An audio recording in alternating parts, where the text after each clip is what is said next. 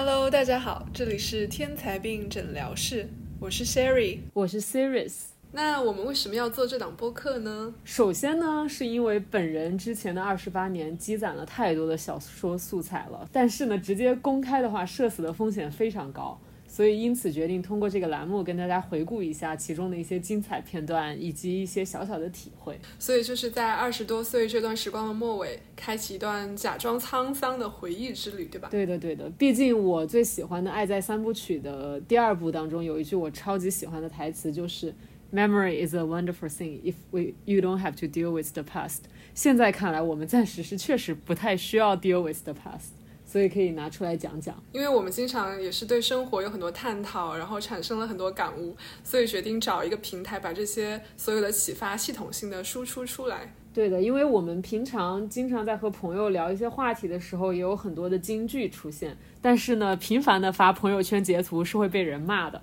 所以我们决定以一种更加呃类似于我们平常对话的模式，把我们对一些很多话题的探讨。就公开在一个更加广泛的平台上，希望是更加广泛的平台，会不会听众更少了？我的朋友圈好友一千五百个，希望我们有朝一日可以达到三千个听众，呃，也不用这么多个听众，三千个播放就好了。那同时，其实也是一个给大家发泄和化疗的平台，希望今后可以邀请更多的朋友来这个节目进行一些讨论。那也是希望把这个播客作为酒精和发疯的一个替代品。成为一种更健康的生活和探讨方式。对的，虽然我们这只是第一期节目啊，但是以后争取非常 routine 的能更新一下，成为大家一个非常 routine 的情绪宣泄传呃的渠道。这样我们在周一到周五这种交易日呢，情绪可以稍微稳定一点点。毕竟金融打工人不容易。对，每一个交易的时刻都需要保持理性。第一期的主题叫做。我们的青春为了狗留下了什么？因为我和 Sirius 我们都在不同的城市待过。首先，我们是同时在北京上了四年大学，啊，然后我现在是在美国纽约工作，现在长居纽约已经待了差不多七年。嗯，对每一个城市都有很多很多的话想讲。Sirius 介绍一下自己。嗯，我的生活经历的话就特别的碎片化。就我之前是在北京。本科加硕士待了六年，但是呢，我第一份工作在香港，然后当时待了一年半之后，又轮岗去了 Boston 待了一年，然后又回到了香港，待了差不多快九个月的时候，又跳槽回到了北京，然后现在在北京待了也快一年半左右了，所以就是在北京的这段经历其实是中间间隔了四年左右的。嗯，所以这些城市都 cover 了我们不同的成长的部分。嗯，可能每一段时光的感悟也有所不同。要不我们就从北京开始，每个人找一到三个词来形容一下自己待过的城市，讲一讲自己最喜欢去的地方，最喜欢这个城市的点，或者最不喜欢这个城市的点。比如说，我们的青春到底在什么地方喂了狗，以及我们最后在这座城市。有一些什么样的成长变化和感悟？先让我们的 Sherry 来吧。对，毕竟你在北京的回忆可能是只有一个星期，加上过就七年前的四年的时间。毕竟在北京待的这段时光，大部分还是在学校里面非常象牙塔式的生活。然后虽然毕业之后也经常回去，可是呃，总感觉自己的记忆就停留在了大学四年的时光里。那我觉得北京在我的记忆里就是一个庞大的一个粗线条的城市，总是在隆隆的运转，有很多的人，有很多的车。我觉得走在四环、长安街，或者像中关村这样的地方，他们的楼都像是豆瓣里所说的巨大的沉默物体聚集地，很容易让人突然就迷失自己的存在。每当你走进一栋建筑里面的时候，就仿佛被一个怪兽吞没了。嗯。我的话，其实对北京的印象主要还是回来工作后的这一年半，就是因为去过的那个一线城市太多了，我感觉对我来说，北京可能属于一个比较有的选，而且比上海外贸焦虑要低太多的一个城市了。对，北京总的来说，在某些部分还是非常接地气的。嗯，这就回到我想说最喜欢北京的点，就是可能北京的胡同。我觉得胡同是北京这么一个庞大的政治中心对市井的一部分，它让你觉得这种挨挨挤挤的四合院和小小的胡同，一下子就让你和首都拉近了距离。我最喜欢的时候就是夏天，走在胡同里面，然后听到有一些老大爷骑着自行车，按着按着铃铛，叮铃铃的经过，觉得有一种生活的很慢节奏的气息，然后再去买一杯老酸奶，就觉得透心凉。你你这个老酸奶非常非常的应景，sorry，我 N L 不分，老酸奶。就是我上次有个香港的朋友和我一起在在北京那个二环那里 City Walk，然后他非要喝老酸奶，然后那瓶子还一块钱，如果要带走的话，我当时都觉得非常的离谱。我已经几百年没有喝过这个东西了。老酸奶就是喝完了瓶子要还给人家嘛，对，不然要收一块钱的，就非常的 old school。对我其实和你也差不多，我就在北京，因为我住的地方其实特别的。就是旧，就是在那个西边嘛，然后我很喜欢去这边的很多公园溜达，就像我隔玉渊潭还挺近的，然后我又是一个划船爱好者以及喂鱼爱好者，所以我挺喜欢去公园里面划船喂鱼，然后有一次去颐和园跑步也还挺开心的，而且就是鼓楼那边有一些老的酒吧，我也一直都还挺喜欢，但他们倒闭了特别特别多，就基本上我记得我大学毕业时候写的那个。胡同里面的酒吧回来之后全关了，只有一家还活着，叫做 Modernista。就这一家我到现在都还很喜欢。然后还有一家我很喜欢的一个加拿大华人开的手工巧克力店，在三里屯北区使馆那一边，就也是我很喜欢的一个地方。回到说我最不喜欢这个城市的一点吧，这个城市总是让人觉得无可依靠，就像“北漂”这个词，让你觉得说。一个人来到这个城市，他没有任何的归属感，像是没有根浮在面上。然后也无法获得一些社会资源的支持，让你觉得有非常浓烈的阶级差异感，没有什么安全感。记得我大学本科的时候，非常喜欢去 KTV 唱汪峰的《北京北京》这首歌，就听见汪峰沙哑的声音，然后你走在四环晚夜晚的天桥上面，看着下面的汽车车灯如洪流一般冲向你，仿佛你都会被这样的洪流冲走，让你感到一种对前途极度的迷惘。哦，我大概知道你说的是哪个天桥旁边是不是那个 logo 还换了？以前好像是百度，然后最早的时候好像是爱国者那个楼上的 logo 就不停的在换，我记得。是的，就是某大学南门后面以及中关村中间的那个天桥。对对对，是的，北京是这样，因为落户真的太难了。反正我是没有北京户口的，救救我！很多事情都有 trade off 吧？对，你现在生活也挺好的。你不要这么说，我害怕。挺好的，引号，挺好的，互相吹捧。我其实就是不喜欢北京的点，就是这边西边的老破小学区房的溢价实在是太高了，而且就是好吃的太少了。就是很明显，我在我家附近能点到的外卖，和我每次在东边朋友家里能点到的外卖，完全不是同一个外卖，这让我非常的郁闷。嗯，是的，北京的饮食还是有一些缺陷吧。尤其在我去了东京之后，越发的凸显了。下次 serious 还可以讲一集东京，就去了四天，不要再讲了。可以，哎，我有东京的学姐，可以邀请他们来讲。好的，现在开始招嘉宾。对，那我们讲一下最感谢北京的点吧。因为我现在毕竟已经离开北京很久了，只是呃时不时回去看一下朋友，看一下学校。然后我最感谢北京的点，就是因为从这里走进了大学校园，并且走出了校园。从这里能看到一个人在中国大陆所接受高等教育能接触到的和最应该接触到的各种思想文化和遇到的同辈等方方面面，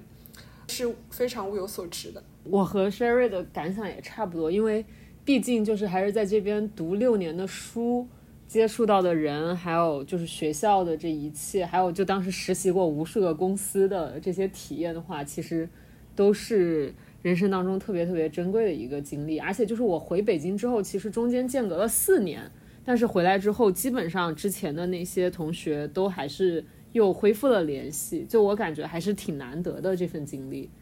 对，而且就是北京其实包容性还是挺强的，反正他们讲北京话和我们讲普通话也没有本质上的区别，所以就是一直以来在这个城市感觉包容感还是挺强，而且那些大爷大妈们人都挺好的。是的。感觉北京就像是我们永远的大本营可以在这里找到一些认同感归属感。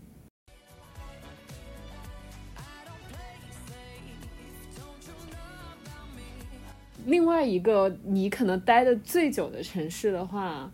是纽约。嗯，我觉得纽约其实可能和香港有非常多相似之处，毕竟是一个主要以金融业为主要产业的城市，而且同时又比较的像曼哈顿是一个非常窄小的区域，在里面聚集了太多的东西，公司、餐厅、各种娱乐居住的人。嗯，总体来说。很很难不用嘈杂和拥挤来形容这个城市。我记得我刚来纽约，可能前两年还住在河对岸的新泽西的时候，就经常站在哈德逊河的旁边，看着对面的曼哈顿灯火通明，然后对着我的朋友说：“你看，那个就是金钱永不眠。”就是华华尔街电影一看多了，你总是有一个所谓的华尔街之梦才会来到这个地方，然后在这里就一待就十七年。嗯，嗯同时我觉得纽约在有些时候它又是浪漫的，是充满暧昧的，是少了一分反骨而多了一分今朝有酒今朝醉的 spirit。感觉那边还是就是拥抱新事物这些还是比较快一些，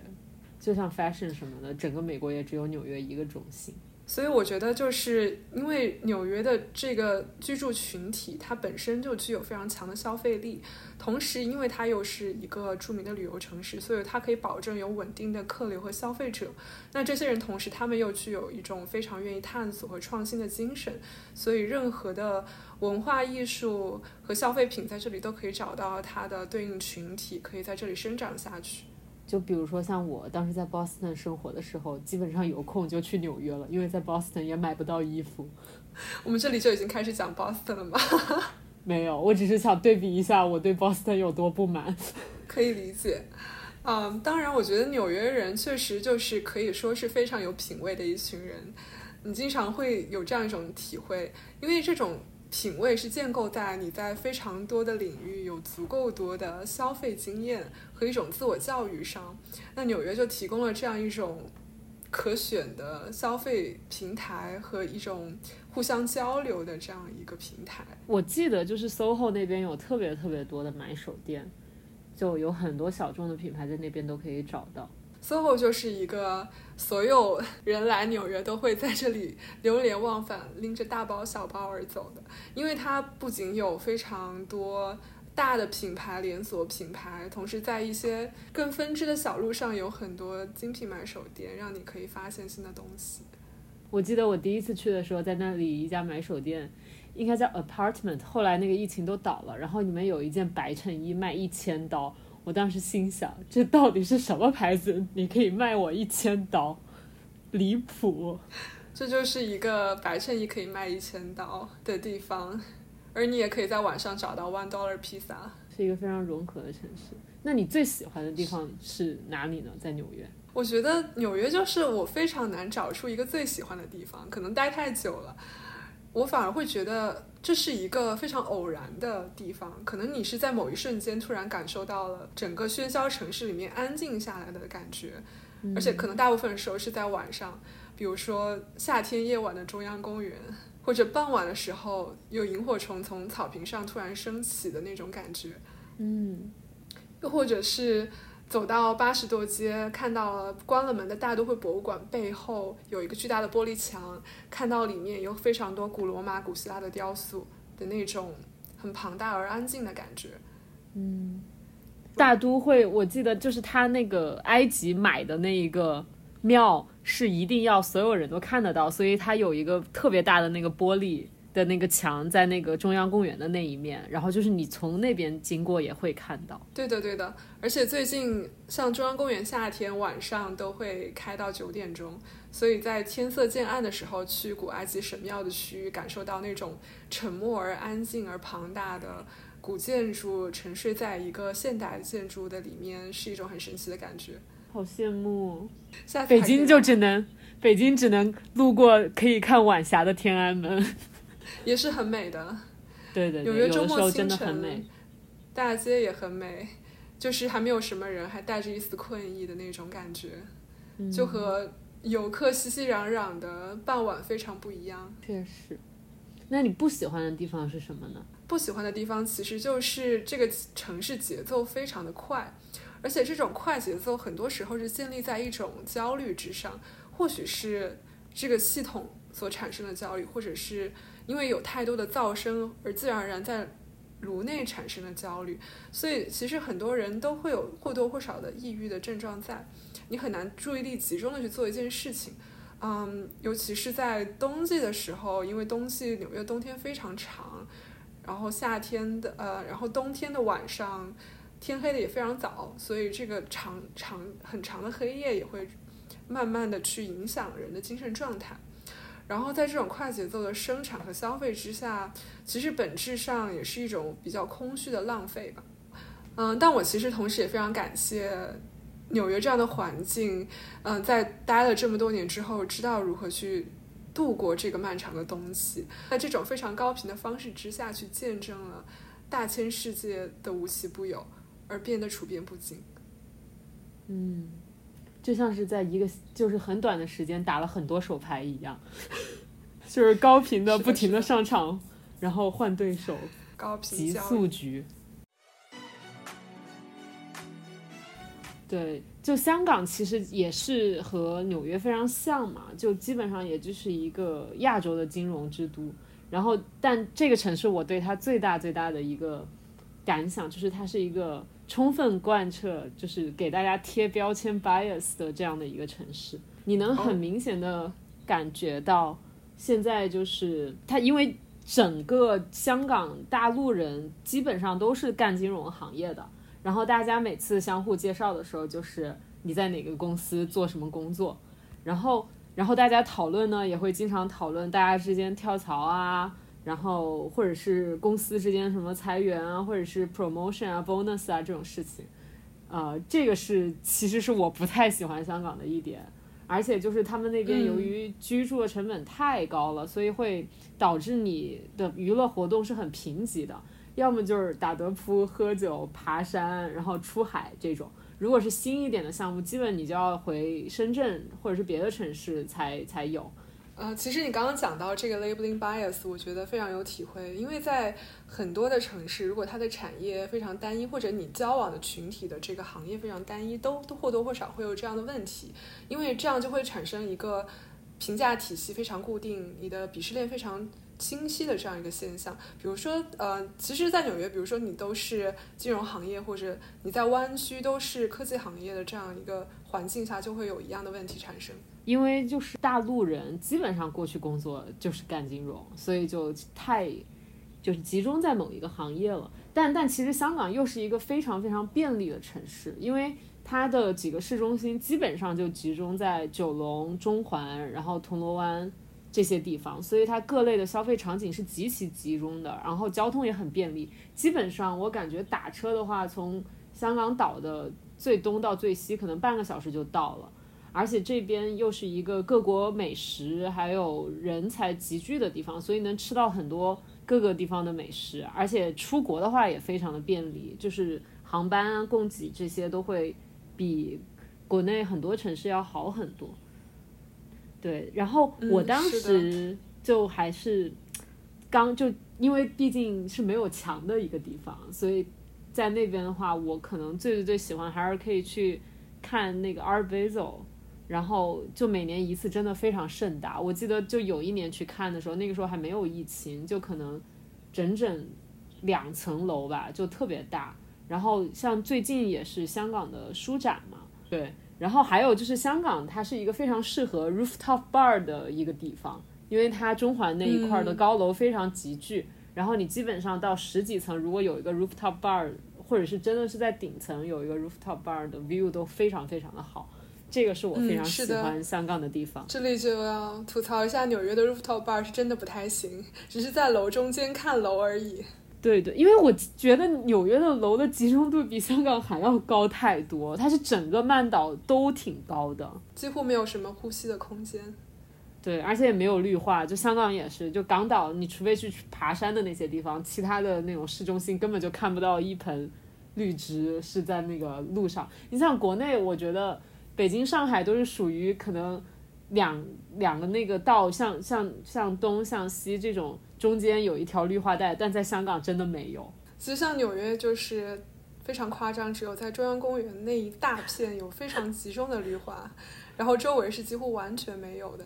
这种感觉也就是非常美国特色，不像在中国大陆，可能大部分城市它是城市的呼吸空间和城市的工作空间非常有机的结合在一起。就像我家旁边有一个那个月坛公园，就真的好近，然后它很小，但旁边可能就是人家的办公楼这种。嗯，其实像你刚刚说到这个文化的开放性，我觉得也是非常有意思。嗯，虽然之前说在这样一个城市，如果一个行业非常的集中，它可能你的同温层的人，他每天日常的这个生活方式非常的固定。那其实，在这样一种文化开放的环境下，如何去学会结交不同行业的朋友，去嗯找到更发散性的话题，去让它给你的生活产生启发，我觉得也是我们需要去抓住机会学习的一个地方。我感觉当时在香港的时候，真的就是认识的也都是做金融的，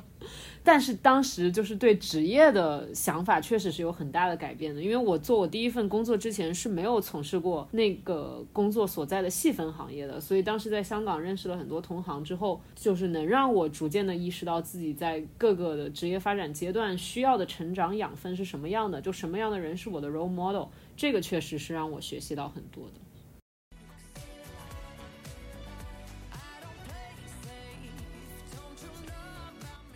像当时我在 Boston，其实也就待了一年嘛，然后而且那一年又非常尴尬，是刚好二零年就是疫情开始的时候，就当时我去的时候是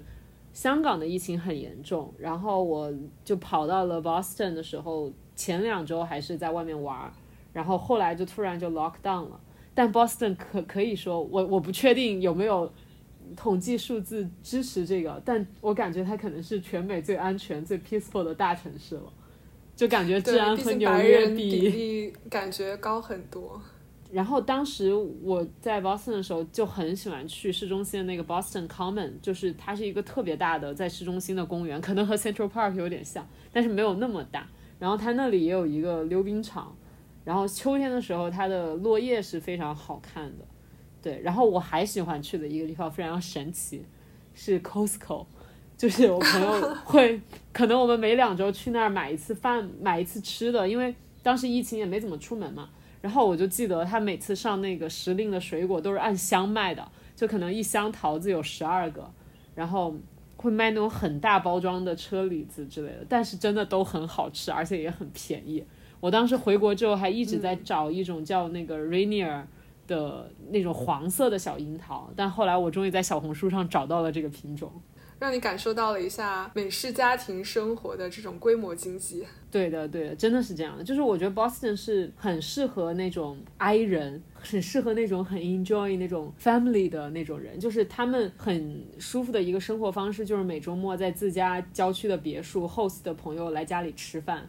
但是我对我生活的追求呢，可能是住在市中心，然后楼下就能让我随便喝杯酒、吃个饭。所以相比起来，香港和 Boston 的话，我肯定还是更喜求就适合像香港那种比较便利性的，就市中心很集中的这种生活。然后当时在那边最大的成长可能是我做了一年的饭，真的就给自己做了一年的饭，因为美国的饭都没有特别美味，然后外卖的话也很贵。所以我当时就是花了一年的时间，每天给自己做早饭、晚饭，还有午饭。然后我后来发现，在吃东西上面花的时间完全是挺浪费时间的。虽然我刚回来的时候，我会觉得哇，我花了一年精进自己的厨艺，很不错。但后来，因为我最近刚看了那个 Barbie，我现在觉得自己以前在旁人面前夸赞自己会做饭这个特别贤惠的特质是非常 ashamed 的一件事情。就这个真的就是完全显得自己非常好嫁，但这个技能真的是没有必要的。我拿这个时间去好好研究半导体，其实应该是更有回报率的一件事情。其实也可以做饭好吃，让自己开心，或者聚会的时候表现给朋友。嗯，我觉得确实我在很多年以前就开始不太告诉别人我会做饭这件事情，不然的话，你出去玩，你就是做饭的那个人。现在还是。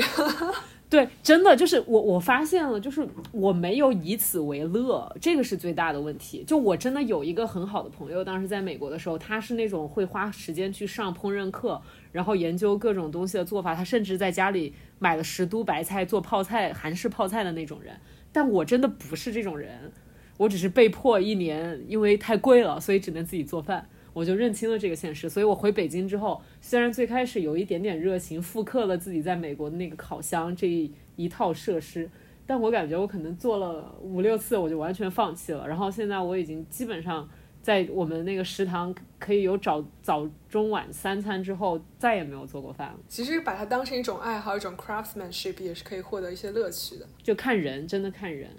但但我觉得我当时那一年最大最大的成长，应该还是学会了独处。真的，因为你 COVID，然后美国人呢又不太喜欢戴口罩，所以你出门就会有很很大的不安全感。然后当时就基本在家里待着。然后当年最大的消遣就是看同人文。就我非常感谢那些写手，让我度过了非常孤独的一年，然后也体会了别人很多高浓度的爱情，然后但但就是现在其实我就还蛮适应独处了，但是这种现在的独处就也没有时间去看同人文，因为现在感觉还是会带着问题去找答案的独处吧。就像最近我就在研究日本和欧洲如果衰退了的话，我们的消费会变成什么样这样的事情。但我但我感觉就是，我以前是一个很哀很哀的人，就是我会觉得如果没有和别人待在一起，像周末没有参加一些朋友的活动，就会觉得非常的孤独。但现在我已经完全不会有这种感觉了，反而有的时候觉得在外面好累，情愿周末就在家里死宅两天。其实，在美国生活真的能让你非常呃习惯于独处，给自己更多的时间去产出一些东西吧。当然，在我回国三周之后，已经开始不太习惯了。现在又要慢慢的去 pick up 这个技能。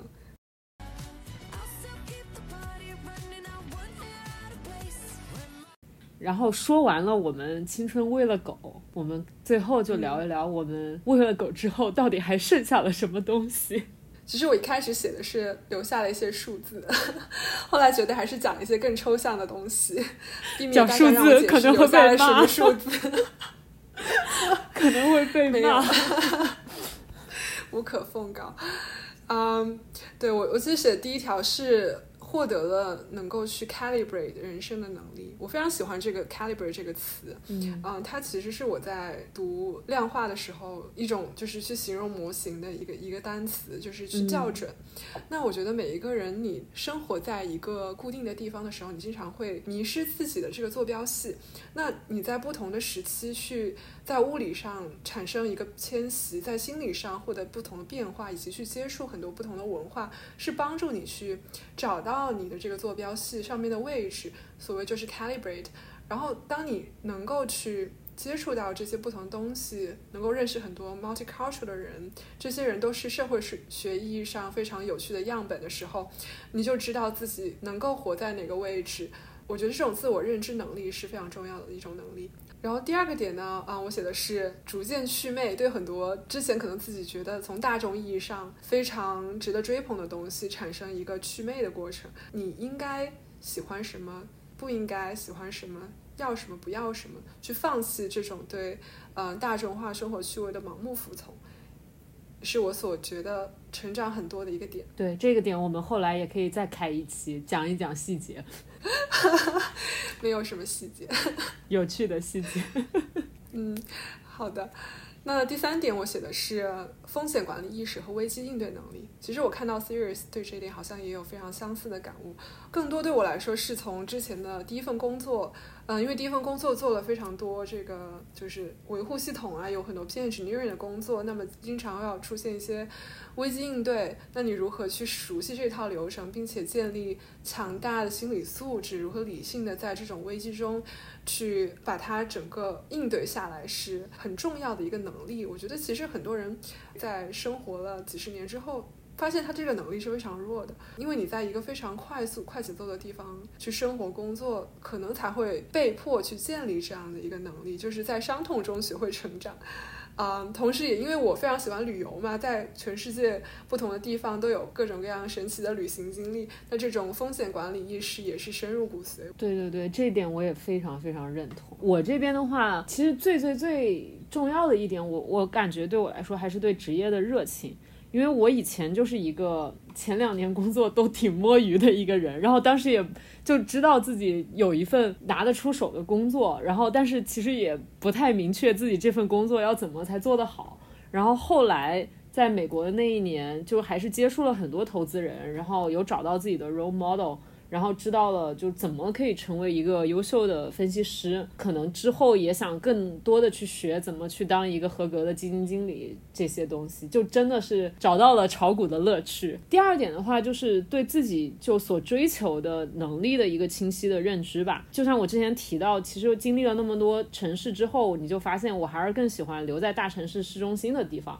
就同时的话，我其实对自己的一个认知就是，我还是更在乎 mobility 的。当我突然有一个想法，像换个城市或者换一个职业方向的时候，我希望自己是有能力去做到这一点的。第二点，也就是刚刚 Sherry 提到，就是风险管理的能力，这个我觉得非常非常重要，因为就不仅仅是你什么财务上的管理。还有包括你自己 reputation 的管理，这些都非常的重要。第三点的话，其实是我最近才开始觉得自己需要 pick up 的一个技能，就是我以前属于一个比较 self center 的人，但我觉得就是你随着职业的一个发展的话，你是很需要在生活中做一个观察者的，就你需要知道你的关系的另一方他在生活中到底是要从你这得到什么东西，然后他对。生活的诉求是什么？就这就像打德扑的时候，就是你自己的牌其实没有那么重要，你的对手牌是什么才是更重要的事情。而且你像工作当中有很多还涉及到你去识人，就是你去判断管理层，或者是判断你交易的对手方他们想要什么东西。所以我我觉得就是你去。呃，了解对方的需求和意图是非常重要的一项能力，这个是我觉得自己就是完全是从零开始需要培养的一个东西。然后最后一点的话，其实